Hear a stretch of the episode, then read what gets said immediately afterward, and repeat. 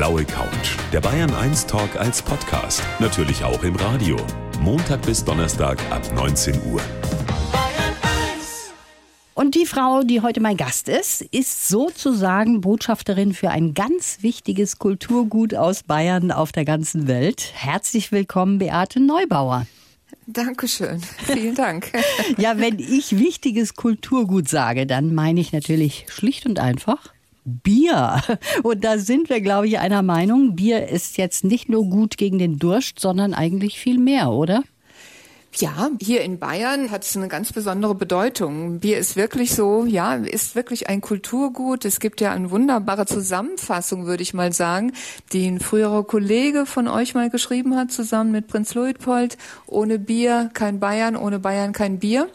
Und da wird das wunderbar verwebt, diese ganz lange Geschichte hier über die Wittelsbacher und Bier und was das für Bayern als, als Bedeutung hat. Und da kann man schon viel draus erkennen. Ob es ja. ökonomische Sachen waren, kulturelle Sachen, Partysachen wie heute das Oktoberfest, wichtige Themen wie ein Reinheitsgebot, das ist alles hier verortet. Alles hier in Bayern und mit dem Produkt Bier. Ja.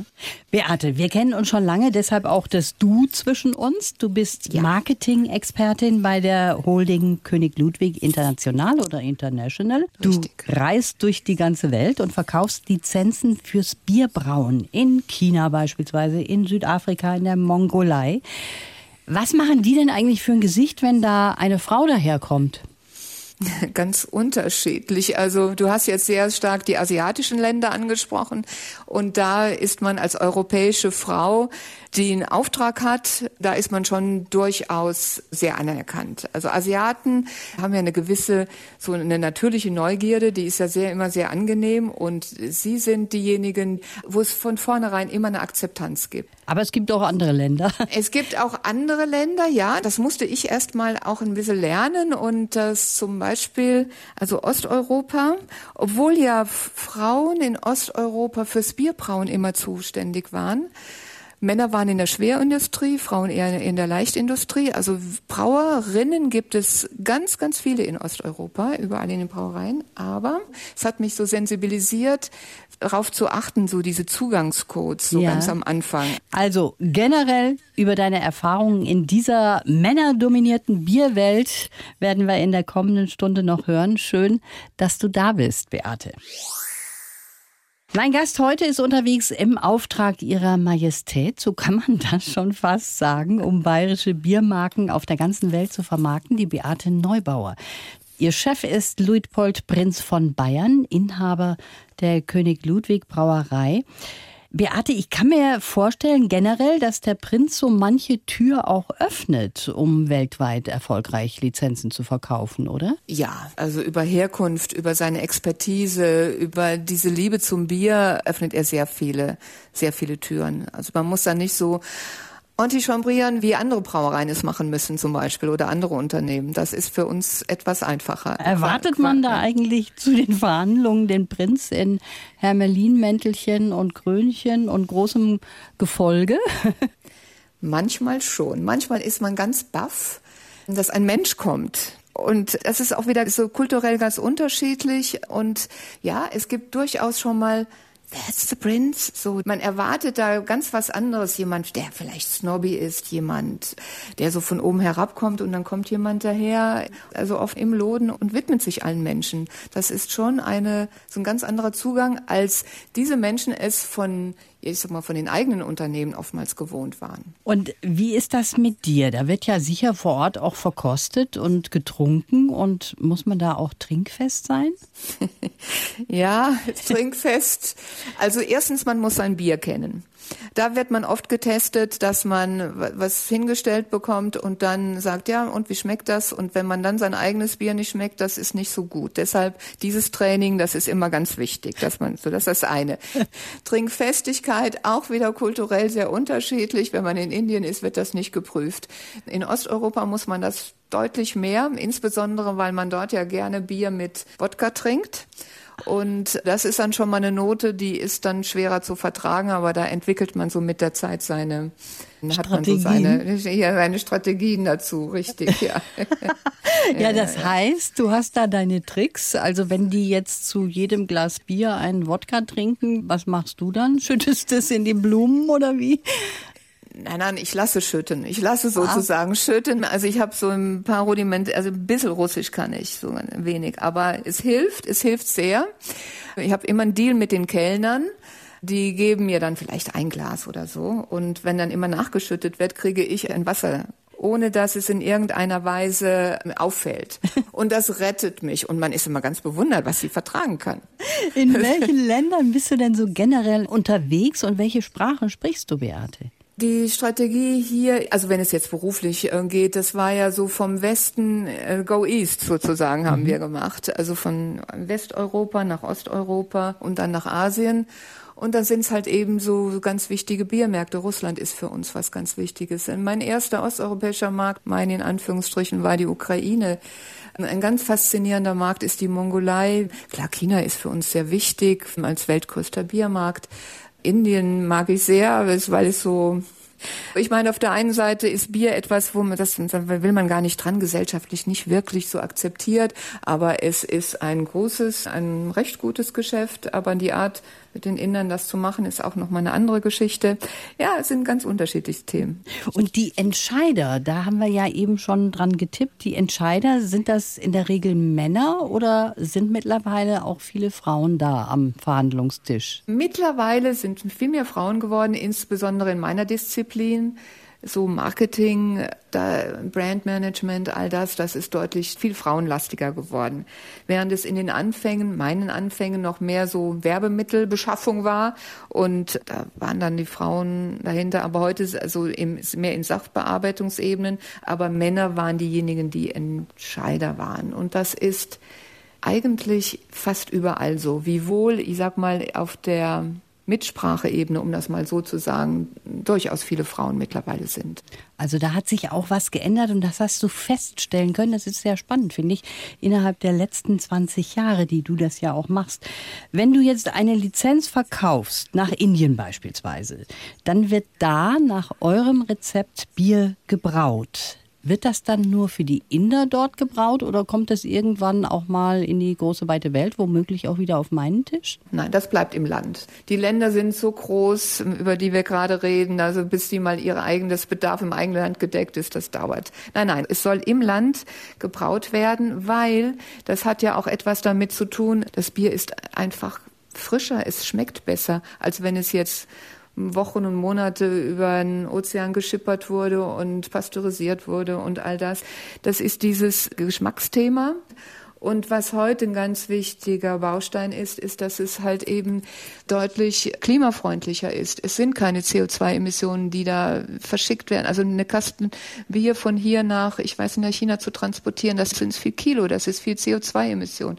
Alle diese Themen sind hier nicht der Fall, wenn es vor Ort gebraut wird.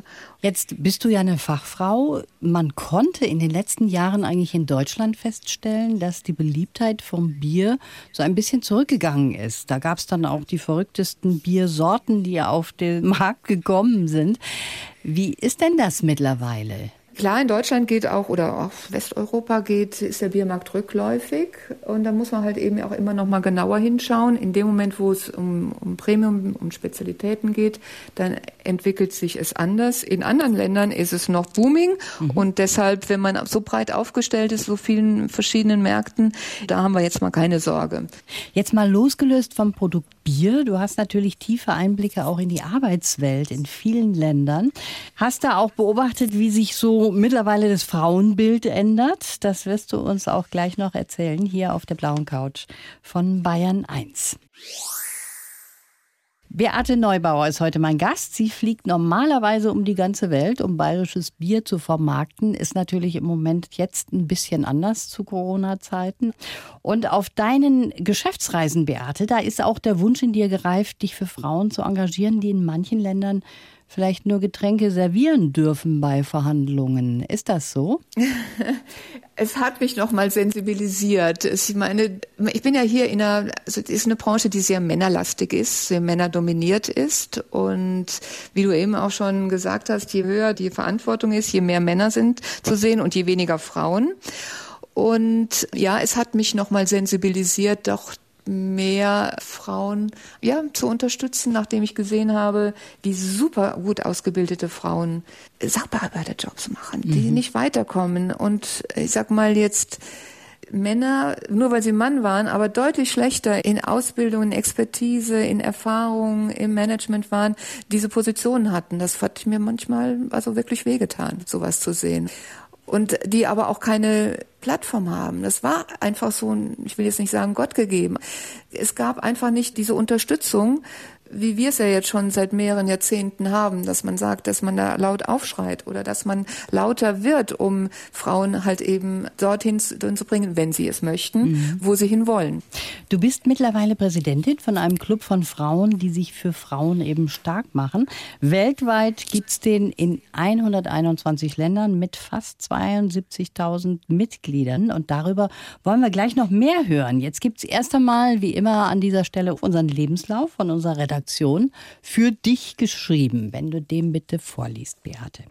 Also, ich heiße, jetzt sage ich mal den vollen Namen, ich heiße Beate Heimal-Neubauer und habe tausende Clubschwestern auf der ganzen Welt. Als Präsidentin der So Optimisten 5 Seenland will ich Frauen weltweit eine Stimme geben. Denn wir Frauen sollten uns vernetzen und uns gegenseitig unterstützen. Geprägt haben mich meine Kindheit in einem kleinen Dorf im Hunsrück, die charmante Lebensart der Franzosen und die Begegnung mit tollen Frauen. Seit 20 Jahren bin ich im internationalen Bierlizenzgeschäft tätig. Im Namen des Bieres bin ich um die halbe Welt gereist. Bier ist für mich ein Kulturgut und Bayern meine zweite Heimat geworden.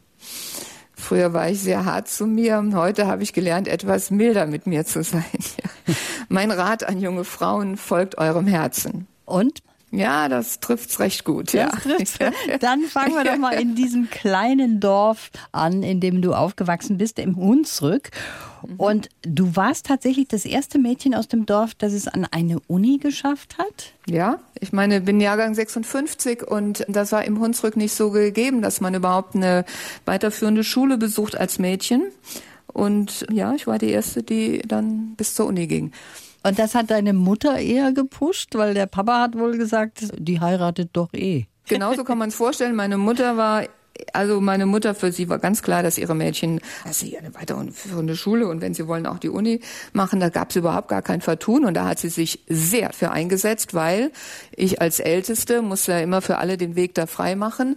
Das war schon eine familieninterne Diskussion, so, weil mein Vater das auch gar nicht so irgendwie so nachvollziehen konnte. So nach dem Motto, so heiratet ja eh, dann ist sie versorgt. Ist doch wichtiger, dass die Jungs dann, ja. Ja, so dann das. sind wir froh, dass sich das. mittlerweile was geändert hat und auch, dass du tatsächlich zur Uni gehen konntest. Und ja, du hast die ganze Welt jetzt auch gesehen, sagst aber, die charmante Lebensart der Franzosen, die hat dich geprägt. Das hatte mit einem Schüleraustausch zu tun? Das hatte mit einem Schüleraustausch zu tun. Das Gymnasium, an dem ich war in Boppard, hatte mit einer Pariser Schule eine, eine Art Korrespondenz, so ein Austauschprogramm entwickelt. Damals sehr weise, die beiden Herren, Adenauer und de Gaulle, muss ich jetzt mal sagen, dass sowas runter hat sich brechen können bis halt eben auf Schülerebene und so diese Annäherung wieder zwischen Deutschland und Frankreich. Und ich hatte das große Glück, in eine Familie zu kommen, mit der wir heute noch viel Kontakt haben und das war so ein bisschen Haute Bourgeoisie. Man hatte also diese sehr traditionelle französische Lebensart hat sehr geprägt. Ja, mhm. hat sehr geprägt. Also einfach ein neues Fenster geöffnet. So in der Form habe ich nicht gelebt. So. Ja. Und das war im Hunsrück anders, wenn ich auch für, für Hunsrücker Verhältnisse schon durchaus weiter gereist war. Aber mit Paris, das war sehr persönlichkeitsprägend, ja. ja. Das prägt dann schon. Und das ist auch von vielen, die ich hier schon sitzen hatte, tatsächlich ein Thema, dass sie durch den Schüleraustausch so einen weiteren Blick bekommen haben. Also wirklich auch eine Sache, die man jedem nur ans Herz legen kann für seine Kinder, ne? Zu sagen, Mensch, mach doch mal sowas sowas. Wobei du eben ein bisschen ja grinsen musstest, war der Punkt, dass du früher härter mit dir selber warst und dass du jetzt so ein bisschen milder geworden bist. Wie ist ja. das gekommen? Was war da der Knackpunkt? Ja, das hatte schon damit zu tun, dass ich erfolgreich eine Krebserkrankung durchwandert habe und sie zwingt einen mehr so mal über sich selber nachzudenken und ob es immer so wichtig ist, dass man so beharrlich ist und ausdauernd und was muss, das muss und dann weniger auf sich selber achtet und ja, das war, das war eigentlich diese Erkrankung. Also das hat dich da weitergebracht eigentlich, so unglücklich du wahrscheinlich in dem Moment warst über die Erkrankung. Ja, im ersten Moment ist man ja erstarrt, dann rutscht man so ein bisschen weg und aber heute würde ich es wirklich als Krankheitsgewinn bezeichnen, weil es hat weiterentwickelt, es ist auch persönlichkeitsprägend gewesen. Gott sei Dank bin ich ja noch mal gut da durchgekommen. Ja. Aber es hat so dieses auf sich selber zurückgeworfen zu sein, weil man so zum, oder ich ja jedenfalls zum ersten Mal so meine eigene Endlichkeit gespürt habe. Da, da, da fängt man schon an nachzudenken.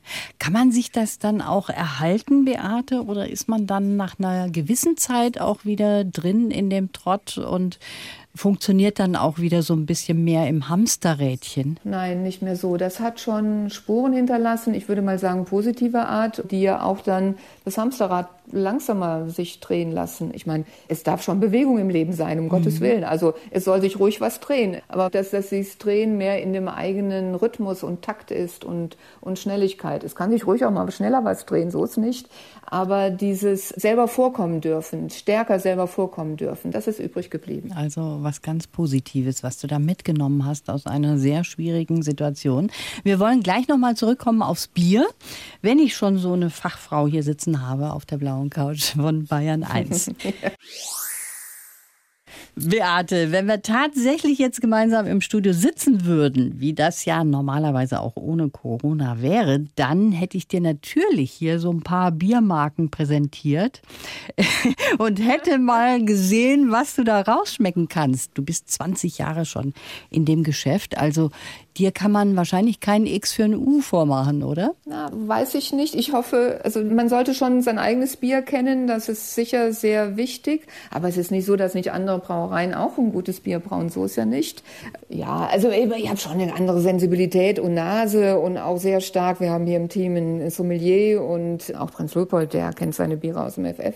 Und einmal im Monat werden alle Biere von allen Produktionsstätten werden verkostet. Da muss ah, verstehe. ja, ja, ja, ja. Und gibt es da auch so Schulungen dann, dass man auch ein bisschen mehr darüber weiß? Die gibt's, die müssen wir anbieten, damit halt eben die Verkäufer vor Ort halt eben auch argumentationsfest sind, klar. Mhm. Du bist ja weltweit unterwegs. Gibt es eigentlich im Land, in dem Frauen gar kein Bier trinken dürfen oder vielleicht durften noch vor Jahren? Naja, die muslimischen Länder. Wir haben ein, im Iran ein Projekt, da haben wir es ein Malt Drink, ein Nierbier, wie die Terminologie so ist, eingeführt. Das muss ich mich nochmal korrigieren. Nein, so ein richtig, nur Frauen dürfen es nicht, das gibt es nicht. Aber Indien zum Beispiel, sie waren deutlich zurückhaltender, ein Bier zu nehmen und dieses da kommt eine Frau und die trinkt Bier und das ist etwas, was sehr viel Ungläubigkeit dann auch hervorgerufen hat. Mhm. Das passt ja. dann nicht zusammen in manchen Ländern. Interessant. Eine halbe Stunde haben wir noch. Schön, dass du da bist. Sie ist erfolgreich in einem eher, ja, das kann man schon sagen, männerdominierten Beruf. Und sie hat sich auch auf die Fahne geschrieben, benachteiligten Frauen eine Stimme zu geben. Mein Gast heute, die Beate Neubauer. Wir haben schon eben davon ein bisschen gehört, Beate. Du bist Präsidentin vom Club So Optimist International 5 Seenland. Da geht es um die Anerkennung im Beruf von Frauen, um faire Bezahlung, gleiche Chancen. Das sind nur ein paar Themen, aber das sind natürlich auch Themen, um die schon lange gekämpft wird.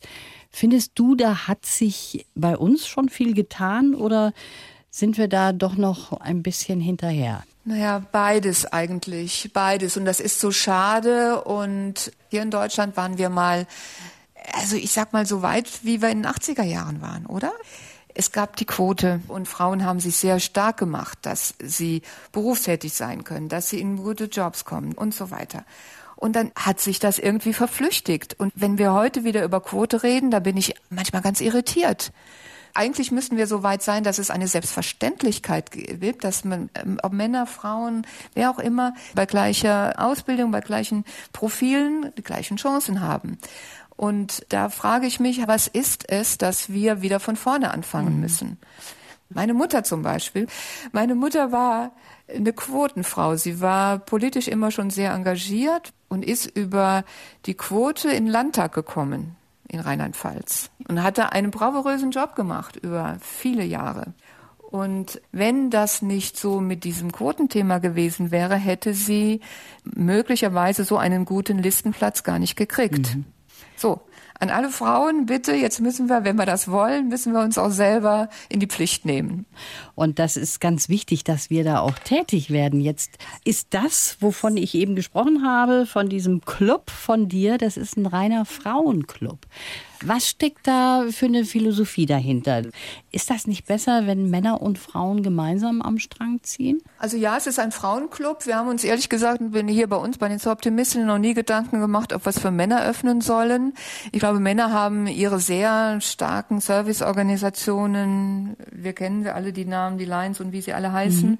Ich denke eher, dass es gut ist, dass Frauen für die Frauen unterstützen und diese, dieser Claim, den unsere Organisation hat, eine Welt weltweite Stimme für Frauen finde ich gut, weil wir müssen die Stimme erheben. Wir müssen sie erheben für, für unsere Anliegen, weil man kann es ja nur wiederum mit allen Geschlechtern sozusagen in der Gesellschaft dann auch umsetzen. Da bedarf es ja alle dazu. Das sind ja nicht nur Frauen, die jetzt dann irgendwann sagen, so mache ich das jetzt, sondern wir auf uns aufmerksam machen und klar machen, wie wichtig unsere Themen sind, mhm. sagen wir es mal so. Und da gibt's ganz unterschiedliche Themen. Ja, welche konkreten Hilfsangebote stellt ihr denn so auf die Beine oder welche Projekte? Auch da ganz unterschiedlich, wenn wir hier in Deutschland bleiben, so war es uns jetzt, unser Club ist sehr, ich sag mal, MINT-orientiert, so Mathematik und Naturwissenschaften, war es uns ganz wichtig, Biotopia zu unterstützen. Biotopia ist ein Projekt, was insbesondere von einer jungen Frau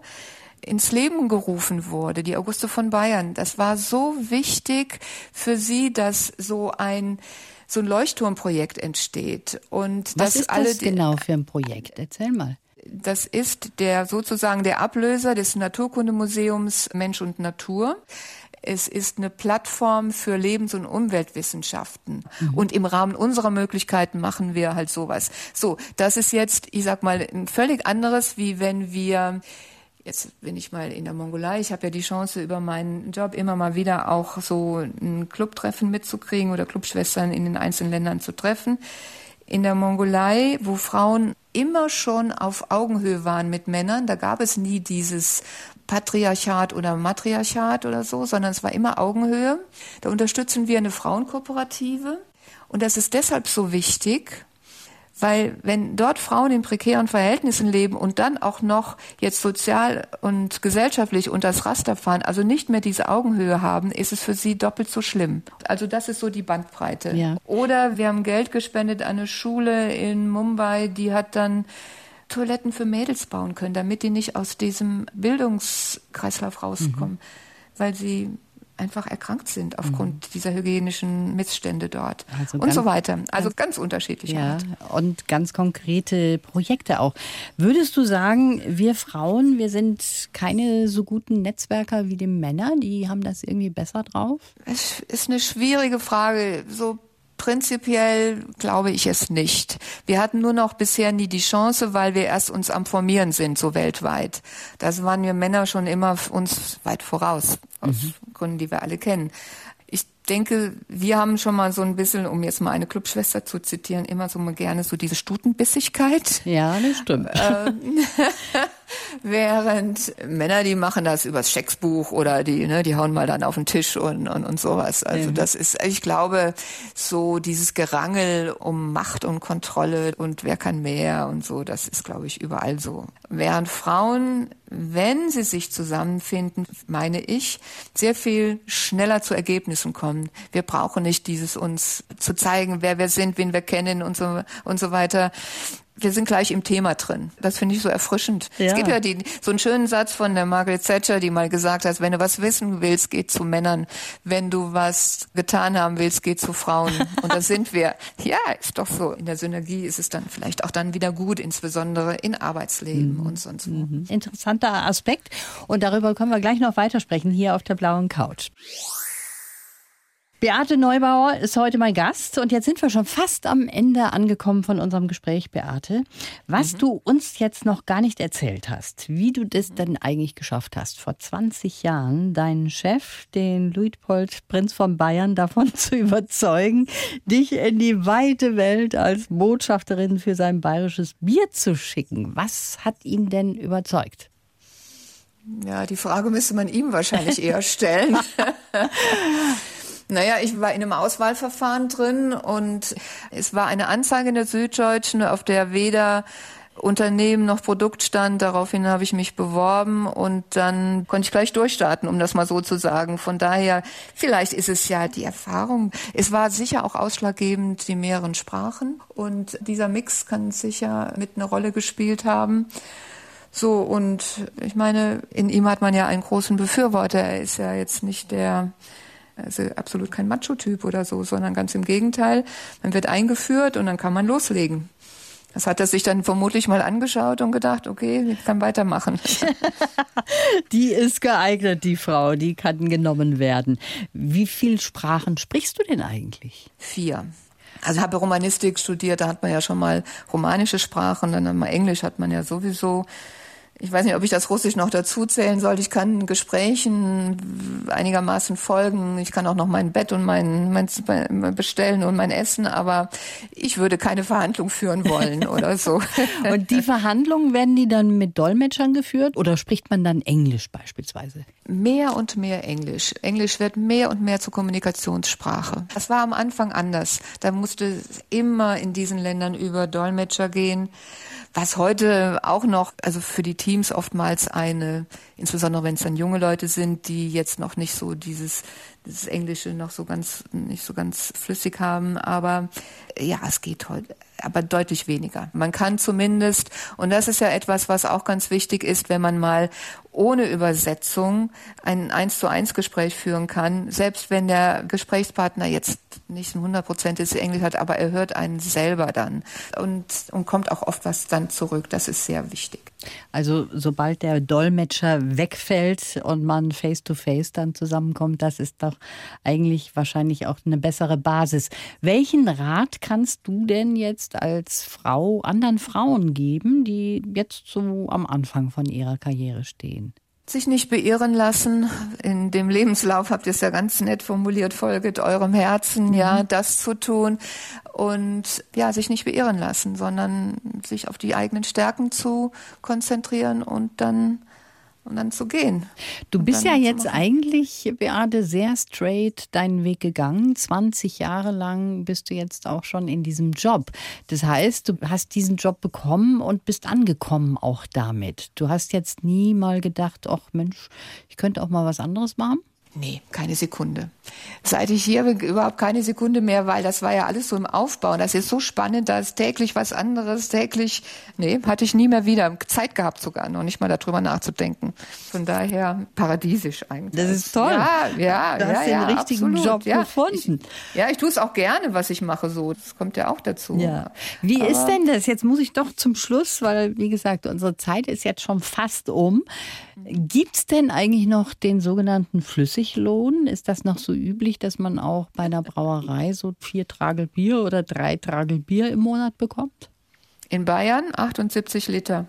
78 Liter. Pro wow. Monat. Pro Monat kriegst du die überhaupt weg? Das ist ja Wahnsinn. Gibt immer Abnehmer, ja, ja.